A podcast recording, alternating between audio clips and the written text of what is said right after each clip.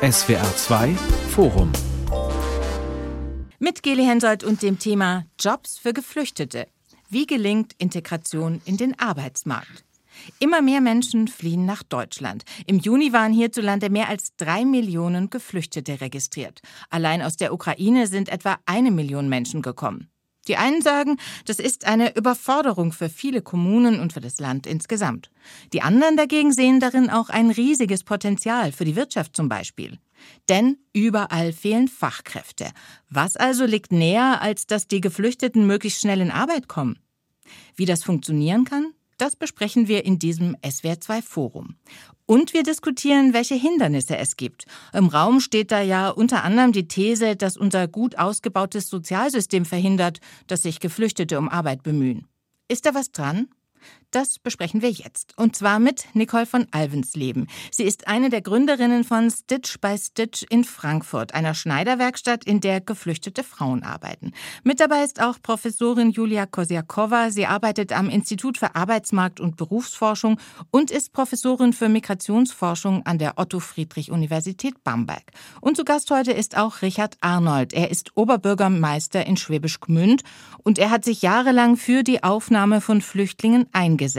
Jetzt aber sagt er, wir müssen auf die Bremse treten, weil wir es nicht mehr schaffen. Herr Arnold, Sie kritisieren ja außerdem die schnelle Vergabe von Sozialleistungen an Geflüchtete. Und zwar, Sie sagen, die Geflüchteten hält genau das davon ab, sich einen Job zu suchen. Können Sie uns das mal noch genauer erklären? Was meinen Sie?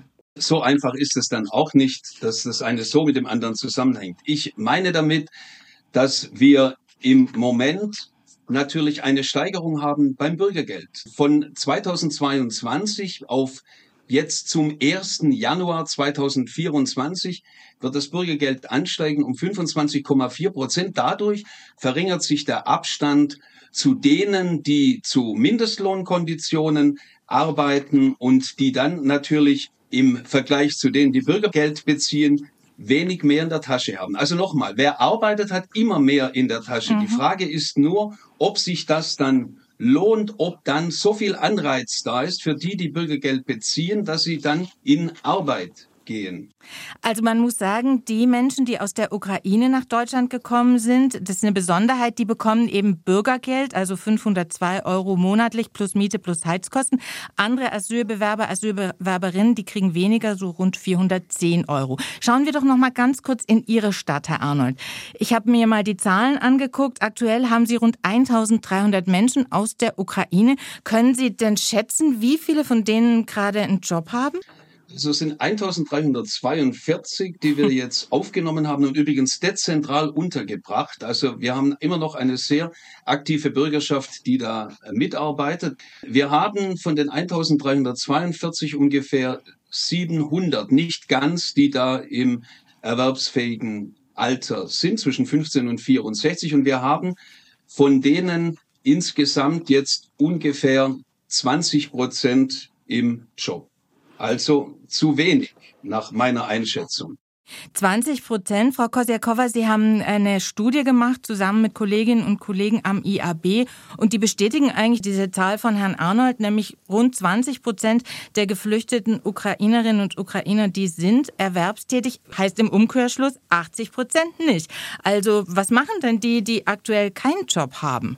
Also ich würde erstmal damit anfangen, dass äh, mit 20 Prozent liegt Schwabisch Gmünd etwas über Durchschnitt. Also im Durchschnitt in Deutschland sind 18 Prozent der Geflüchteten aus der Ukraine im erwerbsfähigen Alter erwerbstätig. Und gegeben die Voraussetzungen ist die Quote, würde ich sagen, eher gut. Es ist eine positive Entwicklung und wenn wir schauen auf die individuelle Aufenthaltsdauer, dann steigt sie nach zwölf Monaten auf 28 Prozent. Und warum betone ich diese Voraussetzungen? Wir sprechen hier über die Personen, die nicht für Erwerbszwecke primär in die Zielländer kommen. Das sind Menschen, die aufgrund von Krieg von einem Tag auf anderen fliehen müssten. Sie haben sich nicht vorbereitet auf die Arbeitsmarktintegration in dem Sinne. Sie haben Sprache nicht davor gelernt. Sie haben Dokumente nicht mitgenommen, also irgendwelche Qualifikationsunterlagen.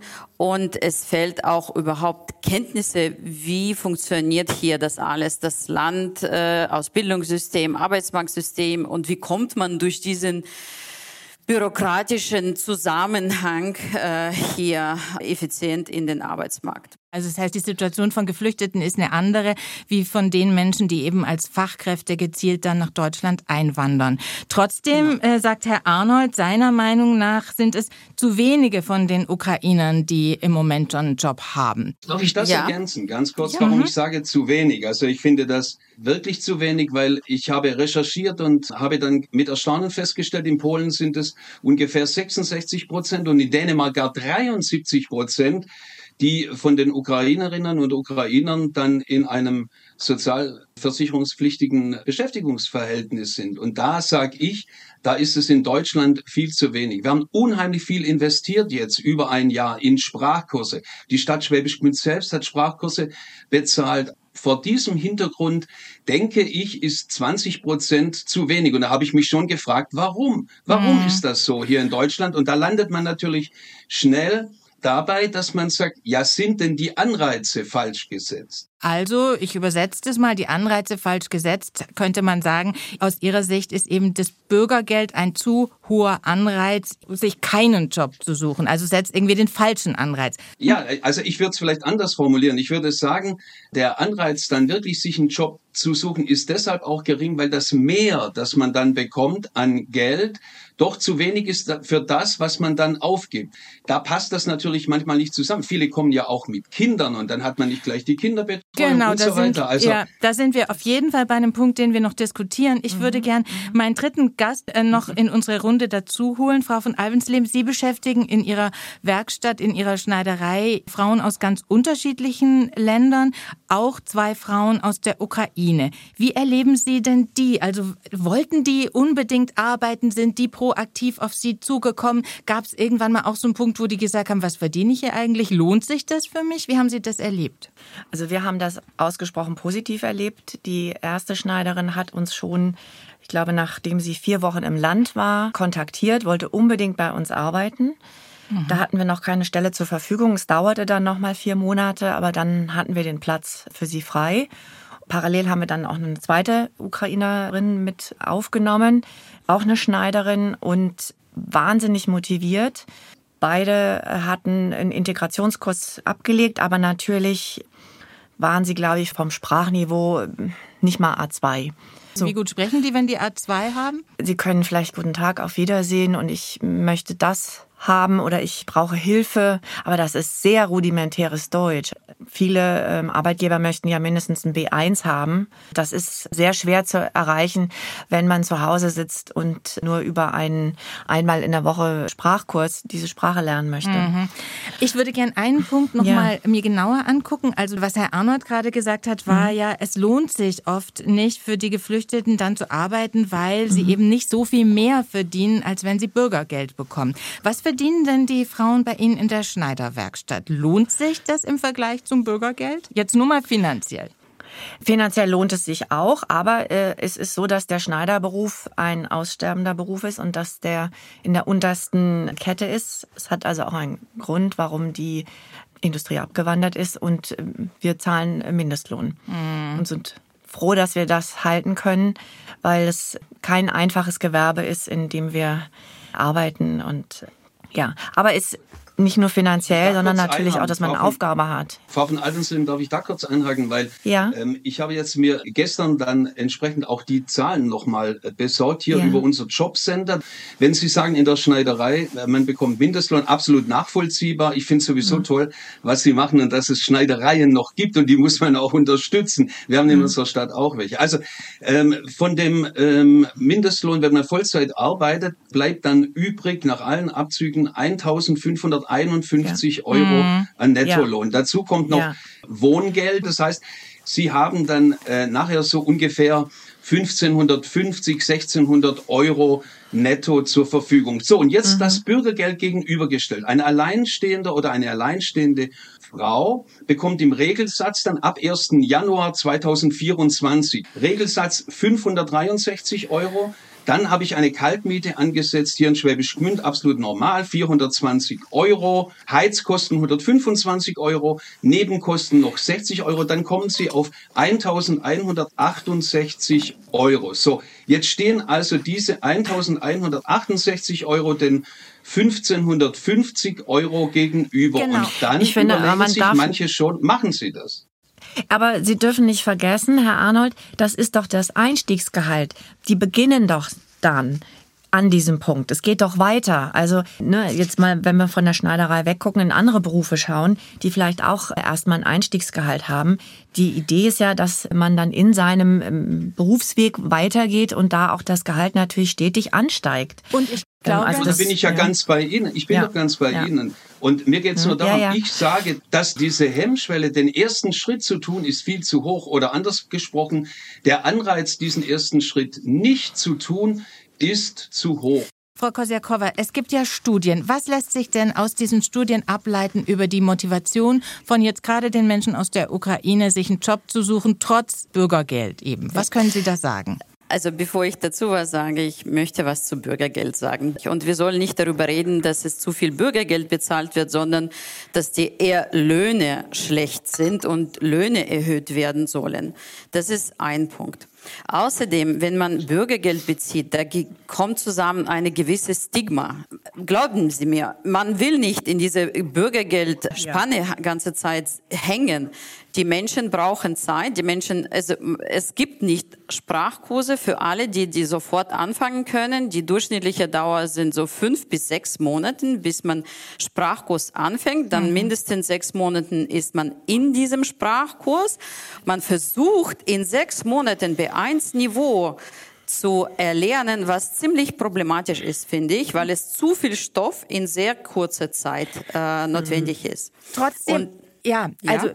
Wir wollen heute ja nicht nur über das Bürgergeld äh, diskutieren, sondern wir wollen ja schon Aber ich speziell. muss da schon noch mal, ich frage, ich, Entschuldigung, wenn ich dazwischen gehe, aber ich muss noch mal einhaken, Frau Kosiakova, noch mal, äh, zum Beispiel bei uns in der Stadt, Sie warten nicht fünf bis sechs Monate, bis Sie einen Sprachkurs haben, weil wir von der Stadt Schwäbisch Gmünd aus selber auch Sprachkurse finanzieren. Wir finanzieren auch Turbo-Sprachkurse. Das heißt, es erreichen die Leute, die die Turbo-Sprachkurse mit dreimal in der Woche besuchen, schon nach fünf bis sechs Monaten das B1-Level. Ein Aspekt ist mir noch wichtig. Wenn Sie die Höhe des Bürgergeldes nehmen, also jetzt alleinstehend die 1168 Euro und Sie setzen das in Relation zur Rente. Ich habe hier so viele ältere Frauen, eine Dame, mit der habe ich heute Morgen gesprochen, 30 Jahre war sie im Beruf, hat sich von ABM-Maßnahme zu ABM-Maßnahme gehangelt. Sie hat 1134 Euro nette an Rente. So, das ist insgesamt zu wenig. Man kann auch kritisieren, dass das Bürgergeld zu niedrig Aber ist. Das führt zu Verwerfungen. Bei mir in der Stadtgemeinschaft, das ist doch klar, dass dann natürlich Neid aufkommt, dass da natürlich entsprechend die Menschen nicht mehr sich solidarisieren Ich würde mit trotzdem, Geflüchteten. Herr Arnold, ich, ich glaube, die Frage, die wir mal ganz kurz mit Frau Kosiakowa klären müssen, ist, ist das Bürgergeld verantwortlich dafür, dass, wie Sie sagen, zu wenig geflüchtete Menschen aus der Ukraine sich um Job kümmern? Was sagen Sie dazu, Frau Kosiakowa? Also ich würde erst mal sagen, nachdem Bürgergeld eingeführt wurde, es ist nicht mehr auf einmal, also mehr ukrainische Geflüchtete nach Deutschland zugezogen sind. Ja, also am Anfang haben die ukrainische Geflüchtete Asylbewerberleistungen bekommen, dann sind sie in Juni bzw. Juli letztes Jahres in SGB II-System äh, integriert worden sind und da kamen nicht auf einmal mehr Menschen. Und das Gleiche war mit der Bürgergeldeinführung. Da kamen auch nicht mehr Menschen auf einmal. Ich beobachte auch nicht, dass jetzt plötzlich alle deren Jobs aufgeben und gehen zurück auf Bürgergeld. So, das ist zu eins. Und zur Motivation. Wir beobachten, dass zur Befragungszeitraum, also wir hatten die letzte Befragungswelle zum Frühjahr dieses Jahres gehabt. Und da von den Personen, die noch nicht erwerbstätig waren, die 70 Prozent waren in Spracherwerb und in Bildungserwerb. Und unter den Nichterwerbstätigen 90 Prozent haben gesagt, die wollen unbedingt arbeiten. Mhm. Es gab einen Teil, die so schnell wie möglich arbeiten wollte. Es gab auch einen Teil, die innerhalb von nächsten zwei Jahren. Und es gibt heterogene Präferenzen. Also es gibt Menschen, die jetzt sofort schnell arbeiten wollen, aber es gibt auch Menschen, die brauchen diesen strukturierten Weg, weil die wollen auch qualifikationsadäquat arbeiten. Mhm. Und mit Bürgergeld, das ist doch die Idee, die Menschen qualifikationsadäquat in Beruf zu bringen, weil dadurch wir verlieren nicht so viel Humankapital und im Endeffekt wird unsere Fiskalbilanz besser. Frau Kostjakowa, ich muss kurz einhaken. Wie erklären Sie sich dann, dass in Polen 66 Prozent in sozialversicherungspflichtigen Beschäftigungen sind und in Dänemark gar 73 Prozent? Ich kann Ihnen Das sind erklären. ja keine anderen Ukrainerinnen. Das sind ja, Ich- Frau auch. hat Was eine ist die Erklärung. Erklärung? Also erstens, es können wirklich auch andere Ukrainerinnen se- sein. Es, es gibt verschiedene Selektionsprozesse. Die Menschen, die weitergehen von den Herkunftsländern, sind anders selektiert, die näher bleiben. Außerdem mit Polen ist ganz einfach die Sprache. Also in Polen ist es ziemlich schnell mit der Sprache. Also da kann man sehr schnell einsteigen. Und vor dem Kriegsausbruch gab es schon eine sehr große ukrainische Community, also auch sehr große soziale Netzwerk. Inwiefern in Polen die Statistik berücksichtigt nur Neuzugezogene, da bin ich nicht ganz sicher. Was Herr Arnold gerade auch sagte, ist das Beispiel Dänemark, ganz kurz noch. Ja. Auch in Dänemark, auch in den Niederlanden ist die Sozialhilfe ähnlich hoch wie in Deutschland, aber trotzdem sagt die Statistik, beide Länder schaffen es, ähm, Geflüchtete aus der Ukraine schneller in den Arbeitsmarkt zu integrieren. Also, was woran machen wahrscheinlich, weil die und ja, was Kita-Plätze haben. Kita-Plätze. Also ich muss, Mhm. ich, ich, ich hake mich mal kurz ein. Also, ne, wenn man sich auch eben die Zahlen anguckt, letztes Jahr sind 80 Prozent der Ukrainerinnen waren Frauen, die eben auch mit zur Hälfte mit Kindern gekommen sind oder noch mehr. Und wir haben einen riesigen Bedarf nach Kita-Plätzen hier in Deutschland. Es ist auch bekannt, dass viele Frauen, die Kinder in einem Betreuungsalter noch zu Hause haben, gerne arbeiten würden, aber keinen Kita-Platz finden. Also damit lässt sich auch sehr, sehr viel erklären, warum diese Menschen nicht in die Arbeit gehen können. Die Ukrainerinnen und Ukrainer bekommen ja vom Jobcenter das Bürgergeld und wenn sie müssen doch gucken, dass sie auch eine Arbeit finden. Also man bekommt ja nicht einfach das Geld, ohne sich um Arbeit bemühen zu können. Also Frau Jukaslova, also, also Sie äh, ergänzen Sie mich da gerne, aber es ist ja, ne, wenn man in, einer, in einem erwerbstätigen Alter ist und dann wird vom Jobcenter wird man zugewiesen. Da ist tatsächlich bisher das Nadelöhr gewesen, dass das Jobcenter viele Menschen erst ab dem Sprachniveau B1 zugewiesen haben. Teilweise auch viele Arbeitgeber sagen, also bevor jemand nicht B1 hat, lade ich den gar nicht zum Vorstellungsgespräch ein. Also das sind ja ganz, ganz, ganz eklatante Nadelöhrs, äh, an denen es auch einfach nicht weitergeht. Weil unsere So. Schneiderinnen, da auch aus auch- allen Ländern, auch- arbeiten Moment, wahnsinnig gerne. Ja, die sind unheimlich froh über die Chance zu haben, sich eine Perspektive aufzubauen. Wir sollten doch nicht vergessen, die Menschen wollen doch nicht gerne ihre Heimat verlassen. Wer möchte denn von uns gerne einfach die Sachen packen, nur einen Koffer, den er unter den Armen klemmen kann und in ein anderes Land gehen, wo er die Sprache nicht spricht. Das macht doch niemand einfach nur so. Da muss doch eine große Not herrschen. Und wenn diese Menschen dann eine Chance bekommen, sich eine Perspektive aufzubauen, und in unserem Fall sind es eben Schneiderinnen. Also der Unterschied bei uns ist, dass wir mit Menschen arbeiten, die die Fähigkeiten mitbringen. Wir gucken eben hin und haben festgestellt, da ist ein Bedarf nach nachhaltiger Modeproduktion in Deutschland. Und dort kommen auf der anderen Seite Menschen, die unheimliche Talente und tolle Fähigkeiten in diesem Beruf mitbringen, der in den Ländern noch sehr gelebt wird. Und so haben wir die beiden zusammengebracht, um eben unser Unternehmen aufzubauen. Aber man muss auch sagen, bei Ihnen, oder würde ich mal vermuten, ist es vielleicht nicht ganz so wichtig, dass man eben sehr gutes Deutsch spricht. Ich habe in einem Artikel gelesen Richtig. über Ihr Projekt, dass Sie eben auch mit Händen und Füßen und Zeichnungen und so sich gut verständigen können. Das ist in anderen Jobs schwieriger. Das heißt, diese Deutschkurse scheinen schon so ein gewisses Nadelöhr zu sein. Also wenn man nicht im Deutschkurs war, dann hat man schlechtere Chancen. Dazu kommt die Betreuung durch die Jobcenter, die vielleicht auch nicht immer so engmaschig ist, wie sie vielleicht sein müsste und das Nadelöhr mit der Kinderbetreuung. Richtig, ja. Genau. Darf ich nochmal da anknüpfen, auch an dem Thema Sprachkurse, Kinderbetreuung? Ja. Und da haben Sie insgesamt ja recht. Das ist ein Nadelöhr, aber das ist alles zu lösen. Mein Punkt ist, dass ich am Anfang auf Ukrainerinnen gestoßen sind, die sehr dankbar waren, dass sie Aufnahme gefunden haben in mhm. Schwäbisch Gmünd, dass wir uns um sie gekümmert haben, dass wir in relativ kurzer Zeit 1000 Ukrainerinnen untergebracht haben, auch in Familien und sie wollten anpacken, sie wollten etwas tun und dann kamen wir und sagten, ja, jetzt erst einmal einen Sprachkurs machen, was ja grundsätzlich richtig ist. Nur sie waren eigentlich so motiviert, dass sie natürlich in den Sprachkurs gegangen sind und dann weitermachen wollten. Dann sagten wir, ah, nein, unter B1 läuft ja überhaupt gar nichts. Dann kam das Thema mit dem Bürgergeld und so weiter. Aber was ich bemängle, ist, irgendetwas machen wir falsch, dass sie nicht dann in den Beruf gehen.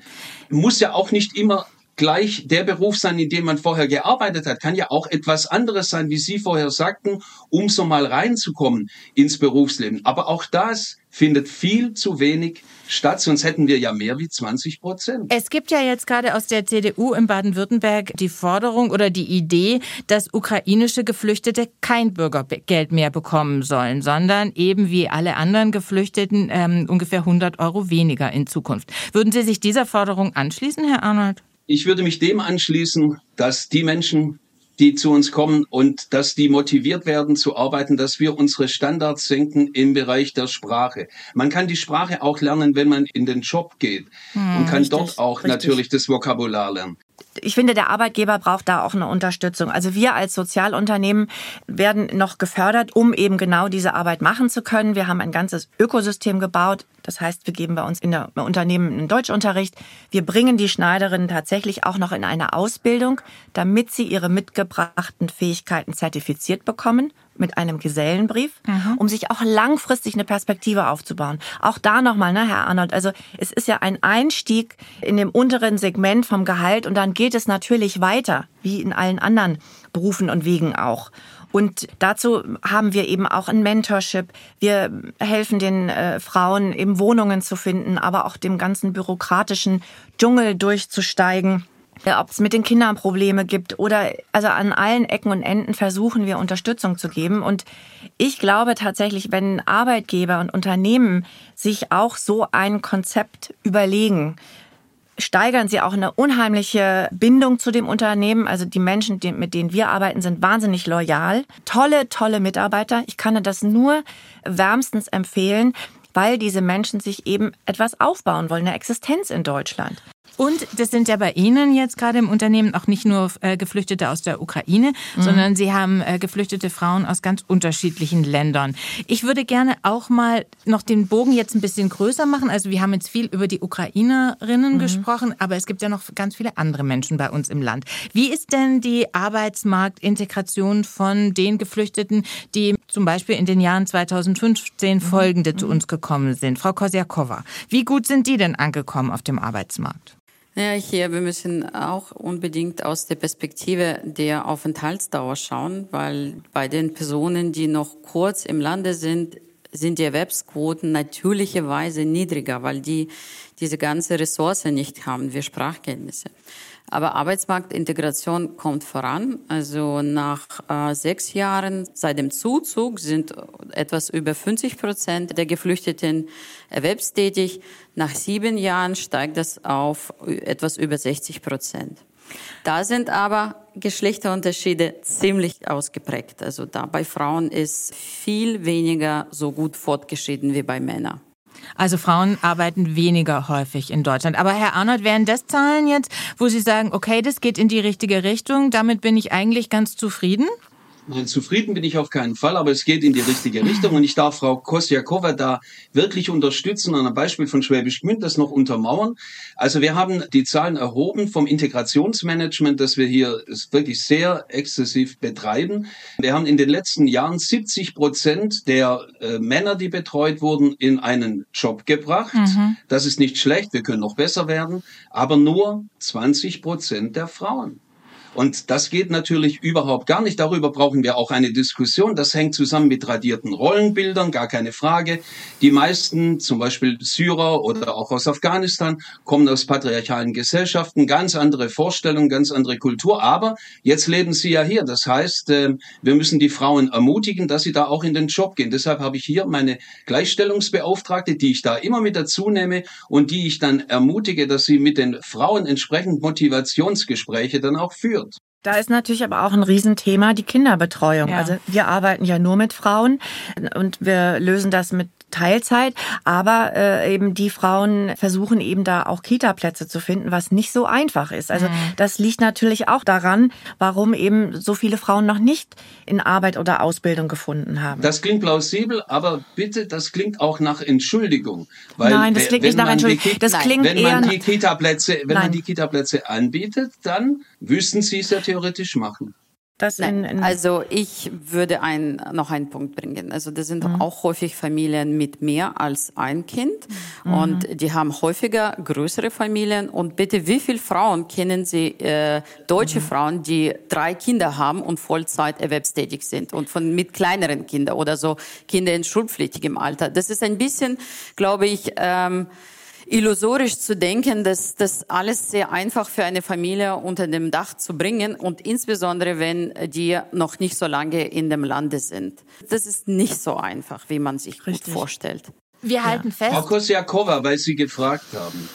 Meine Mutter hat vier Kinder geboren und ging halbtags arbeiten und wir hatten nebenher noch Landwirtschaft. Wir halten fest, die Politik will auf jeden Fall die Erwerbstätigkeit von Geflüchteten aus der Ukraine, aber auch aus anderen Ländern steigern und hat sich da jetzt auch eine Menge Dinge überlegt. Es sind auch viele Punkte in der Diskussion. Ein Punkt, der gerade auch immer wieder debattiert wird, ist, ab wann sollen eigentlich Asylbewerber, Asylbewerberinnen arbeiten dürfen? Aktuell gibt es ja ein Beschäftigungsverbot, zumindest in den ersten drei Monaten und für alle die, die noch in Gemeinschaftsunternehmen Unterkünften leben. Würden Sie das unterstützen, wenn sowas zum Beispiel aufgehoben würde, Herr Arnold? Das ist ja schon auch erstmal so ein Hindernis. Man kommt an, ist vielleicht motiviert und dann wird man durch sowas ja auch mal ausgebremst erstmal.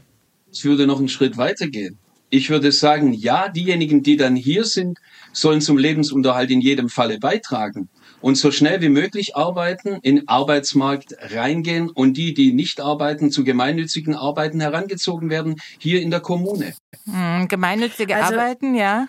Ja, ich bin, bin fest von überzeugt, dass die gerne arbeiten möchten, aber die Arbeitgeber nehmen doch niemanden auf, wo der Status noch nicht gesichert ist. Das ist ja ein Riesenthema, dass viele Arbeitgeber sagen, das ist mir zu unsicher, mhm. weil sie eben auch viele Geschichten gehört haben, wo die Menschen dann wieder abgeschoben worden sind, obwohl sie in der Ausbildung waren.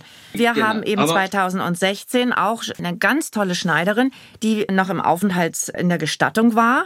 Also da war das Asylverfahren erst abgelehnt worden und dann sind sie in Revision gegangen. Das war noch nicht entschieden. Aber das war also, und es ist immer noch eine ganz exzellente Schneiderin, die wollten wir unbedingt haben. Und dann haben wir gesagt, es ist uns egal, wir setzen da drauf, dass wir das hinbekommen. Das war ein langer Gang. Ich bin auch mit vor Gericht gegangen. Wir haben versucht, eben alle Wege zu gehen. Ihnen ist dann auch das Asylstatus erteilt worden. Sie haben jetzt einen Aufenthaltstitel. Also wir waren da bereit, das zu machen und äh, das ins Risiko zu gehen. Mhm. Ja, aber das ist natürlich, das kann man nochmal, also das von Arbeitgebern äh, zu verlangen, das ist, finde ich, vom Staat auch nicht verantwortlich. Weil im Grunde müsste, wenn, wenn jemand eine Arbeit hat und ein Arbeitgeber sagt, super, ich gebe dir einen Arbeitsvertrag, dann müsste sofort ein Aufenthaltstitel erlaubt werden und mhm. erteilt werden vom Staat. Weil da arbeiten zwei Kräfte dagegen und das wird nicht zielführend dann sein. Frau Kosiakova, ein Stichwort, was Herr Arnold gerade nannte, war das Stichwort gemeinnützige Arbeit. Auch diese Idee wird ja im Moment immer wieder diskutiert. Halten Sie das für eine gute Idee? gerade, um eben motivierte Leute oder alle Leute möglichst schnell so zumindest am deutschen Arbeitsmarkt schnuppern zu lassen? Also ich glaube, diese Debatte über diese gemeinnützige Arbeit entstanden, um Leute abzuschrecken. Also es ging heraus aus der Idee, wir haben zu viele Asylbewerber, wir müssen alle abschrecken und müssen weniger zu uns kommen. Deswegen sollen wir die auch noch verpflichten äh, zu dieser gemeinnützigen Arbeit. So ist es mindestens hier in Bayern war die Diskussion. Ich finde, das würde aber langfristig, das könnte wirklich negative Konsequenzen für die langfristige Arbeitsmarktintegration haben, weil gerade Menschen, die motiviert sind, gut äh, qualifiziert sind, wenn die nicht zügig Sprache lernen, was von Vorteil mhm. wäre. Dann werden die einerseits verpflichtet zu arbeiten und für mich persönlich klingt das schon ein bisschen so, wir nehmen die alle, als ob die alle Straftäter sind und zwingen die alle gemeinnützlich zu arbeiten. Mhm. Meines Erachtens nach, bevor man arbeiten verpflichtet, soll man Arbeit erlauben. Hm. Es ja. gab diese Idee der gemeinnützigen Arbeit ja schon mal für die Hartz-IV-Empfänger. Die haben auch oder konnten in Kommunen zum Beispiel oder bei gemeinnützigen Organisationen arbeiten. Herr Arnold, gab es denn sowas in Ihrer Stadt auch? Und wenn ja, fanden Sie, haben Sie da gute Erfahrungen mitgemacht? Eben. Und deshalb, weil, weil mir, damals war ich noch nicht Oberbürgermeister, aber weil mir die Kollegen auch gesagt haben, das war eine tolle Sache, war eine gute Chance, habe ich mit Flüchtlingen hier gesprochen. Und Frau Kosiakova, also ich widerspreche Ihnen völlig. Wenn Sie mit den Flüchtlingen reden, dann sagen die zum Beispiel aus Afghanistan, dann sagen die, ja, genau, ich will jetzt arbeiten, OB, hast du mir etwas? Ich mache das jetzt. Weil sie nämlich auf die Art und Weise zeigen können, dass sie Fähigkeiten haben und Talente und die sie dann einbringen können und bei der Gelegenheit auch die Sprache lernen, auch das neue Land kennenlernen. Und wir haben ja hier in Schwäbisch Gmünd diesen Gmünder Weg verfolgt und da war das immer Teil davon, dass die ähm, neu angekommenen geflüchteten Menschen integriert werden, dann in das Leben der Stadt mit vorbereitet haben, Ereignisse wie zum Beispiel die Landesgartenschau oder mhm. wie zum Beispiel unser Stadtjubiläum und die waren da voll dabei und über den Weg habe ich sie in, ähm, dann in die Praktikas bekommen und viele von denen haben eine Ausbildung abgeschlossen. 2015, 16 haben die meisten, weil es waren ja meistens junge Männer, die gekommen sind, sind rein in die Ausbildung und dann haben sie über den Spurwechsel da natürlich auch den Aufenthaltstitel bekommen. Aber die haben Ehrgeiz gezeigt und das wiederum, wenn ich das vergleiche mit denen, die jetzt kommen, ist das anders? Ja, ich finde, man muss auch nochmal unterscheiden zwischen,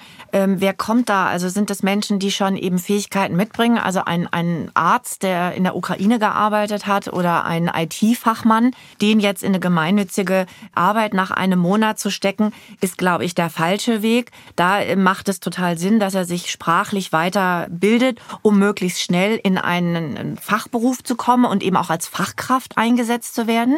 Während jemand, der vielleicht aus Afghanistan kommt und dort als Landmann oder Bauer gearbeitet hat, ähm, da ist es vielleicht eher zu sagen, gut, den können wir relativ schnell über eine gemeinnützige Arbeit in die Arbeit an sich bringen und in Praktika und so wie Sie das, Herr Arnold, eben beschrieben haben. Also man muss schon auch nochmal differenzieren, wer kommt da und was bringen die Menschen mit. Das würde ich auch sehr mitgehen mit dieser Aussage. Besser könnte man das nicht zusammenfassen. Ich hatte nur noch Nachfrage, also weil was Herr Arnold erzählt hat, hat für mich eher geklingt nach, wollen Sie hier mitmachen?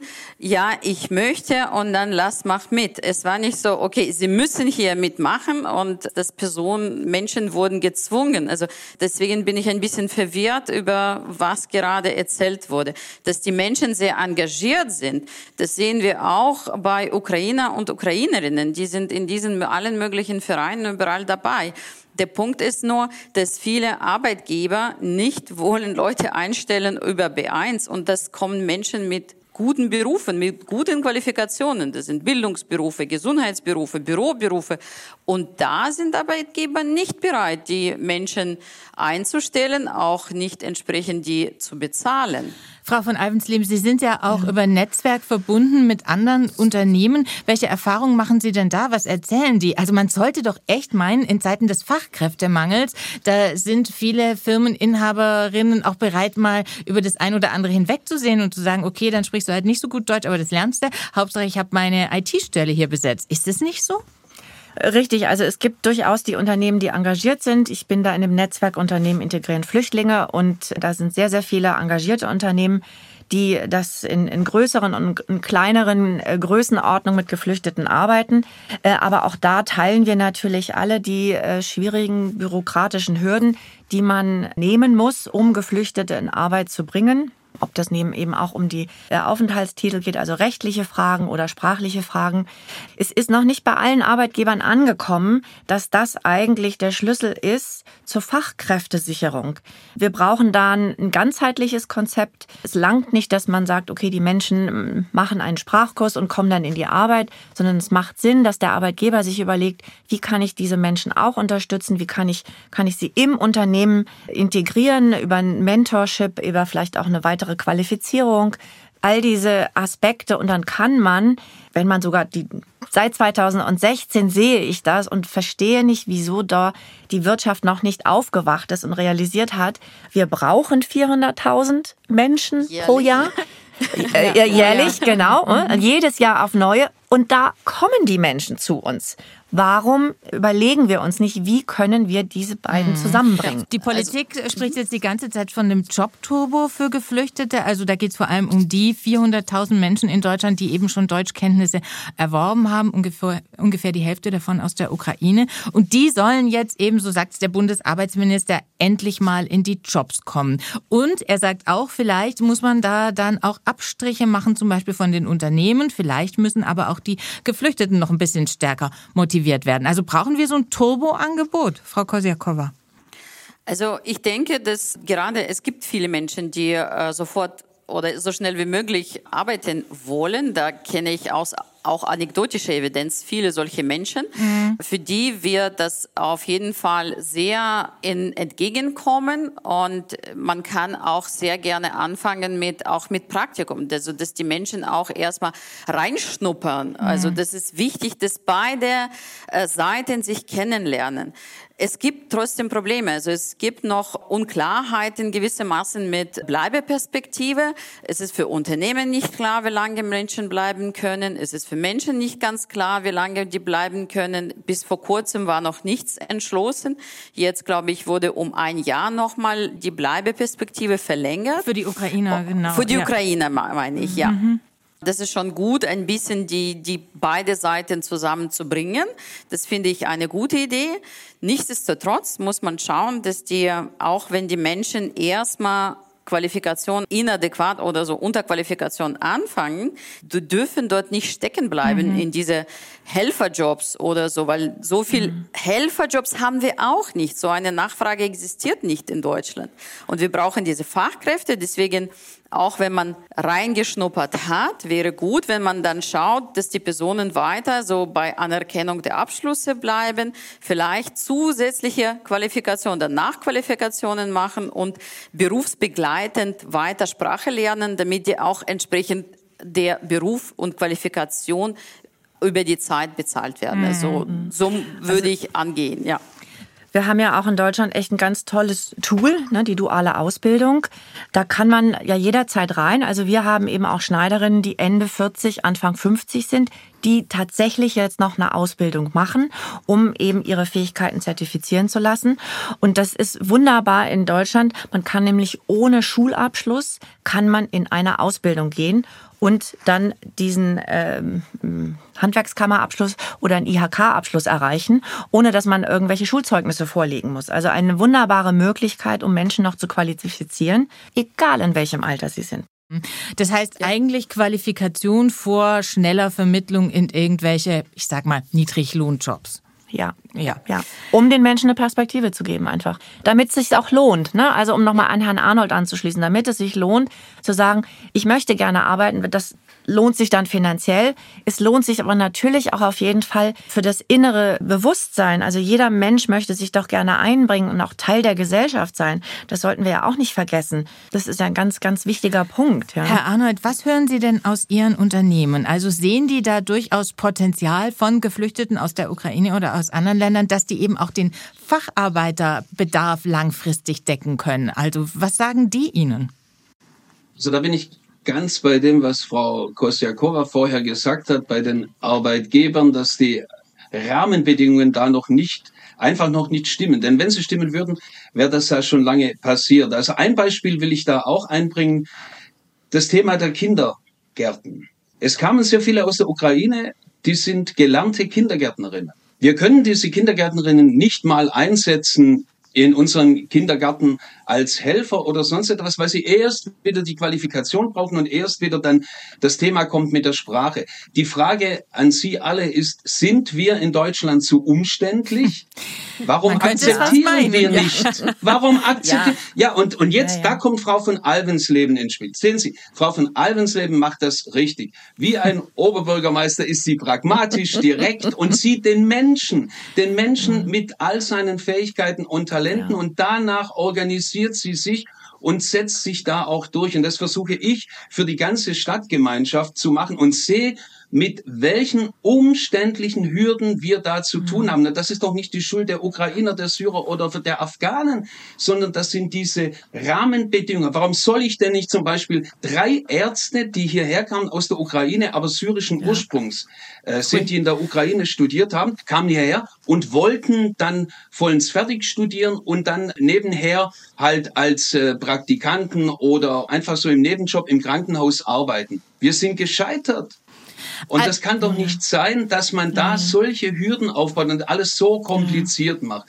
Das ist entsetzlich. Aber das heißt, an unterschiedlichen Stellen müssen eigentlich Hausaufgaben erledigt werden, damit die Integration von geflüchteten Menschen auf dem deutschen Arbeitsmarkt schneller funktionieren kann als bisher. Weil ich glaube, da sind ja. Sie sich alle einig, es macht auf jeden Fall auch Sinn, das inländische Potenzial zu mhm. heben, also auch die mhm. Geflüchteten, weil wir eben Fachkräftebedarf haben, oder? Es kommt aber ein, ein ganz wichtiger Punkt kommt noch hinzu, um den geht es mir auch als Bürgermeister. Ich bin hier verantwortlich für den Zusammenhalt. Ich bin hier verantwortlich für für eine Stadtgemeinschaft mit 63.000 Einwohnerinnen und Einwohnern. Und ich merke, wie im Moment dieser Zusammenhalt bröckelt, wie wir die Bürgerinnen und Bürger langsam verlieren. Letztendlich geht es um die Frage der Akzeptanz. Und deshalb, verzeihen Sie, bin ich da vorher auch so leidenschaftlich gewesen. Es geht darum, Menschen akzeptieren die anderen, wenn sie sehen, dass sie sich einbringen und dass sie dann auch Teil werden der neuen Heimat und der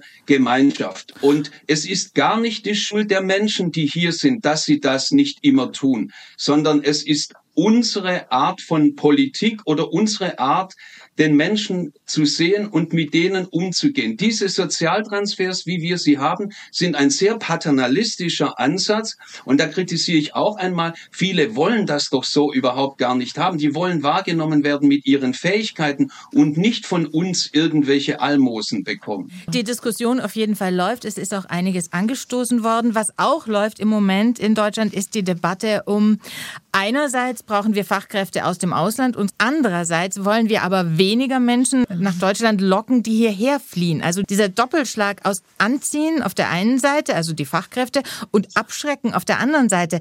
Frau Kosiakova, kann das beides zusammen eigentlich funktionieren? Ich finde das schwer, ehrlich gesagt, weil ich befürchte, wenn die Fachkräfte mitbekommen oder potenzielle Fachkräfte diese schreckliche Debatte, was hier geführt wird, diese Stimmung, diese Abschreckungsdebatte, da wollen die auch nicht unbedingt hierher, weil wenn man hier kommt, ist man dann Ausländer, egal ob man äh, als Geflüchtete oder als Fachkraft gekommen ist, und dann ist erstmal nicht wirklich willkommen. Da würde ich, Herr Arnold, sagen, für die Zusammenhalt sollen wir auch an die Einheimischen gehen und die etwas sensibilisieren über die auch Geflüchtete über diesen Wege, also wie, was Leute müssen alles durchmachen und die kommen hier nicht für Erwerbswege, deswegen braucht das einfach länger und mhm. muss man mehr Fakten und Daten zeigen und dann vielleicht sind die etwas stärker dabei. Also ich habe ja. auch mit einer anderen Arbeitgeberin aus Thüringen gesprochen und die sagte, ja, es gibt eine schwarze Liste, wo eben Länder oder auch Länder, Bundesländer, Ecken draufstehen, wo man eben vom Ausland kommend her nicht hingehen sollte. Und Thüringen ist gerade eben sehr aktiv dabei, eben auch Menschen nach Deutschland zu holen, eben für die Fachkräftesicherung. Und dann stehen sie eben auch auf einer Liste, weil das sich natürlich rumspricht, ja, dass im Osten Deutschland die Willkommensrate relativ gering ist. Also das finde ich ein Riesenthema und es ist überhaupt noch nicht in Deutschland angekommen, wie der demografische Wandel in den nächsten Jahren greifen wird. Also wir werden in den nächsten paar Jahren sieben Millionen Arbeitnehmende haben, die in Rente gehen. Das ist, glaube ich, noch nicht bei den Menschen wirklich angekommen, wie dramatisch die Fachkräftesicherung in, in Gefahr ist. Herr Arnold.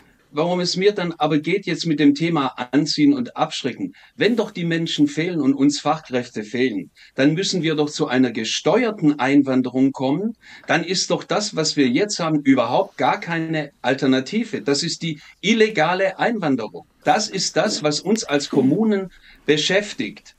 Und wir dürfen Aber das ich- nicht schauen- sich selber überlassen, wie das im Herr Moment Arnold, ist. Wir müssen eine schauen, also- zu einer gesteuerten Einwanderung kommen. Also ich finde es fatal, diese Diskussion, die wir führen.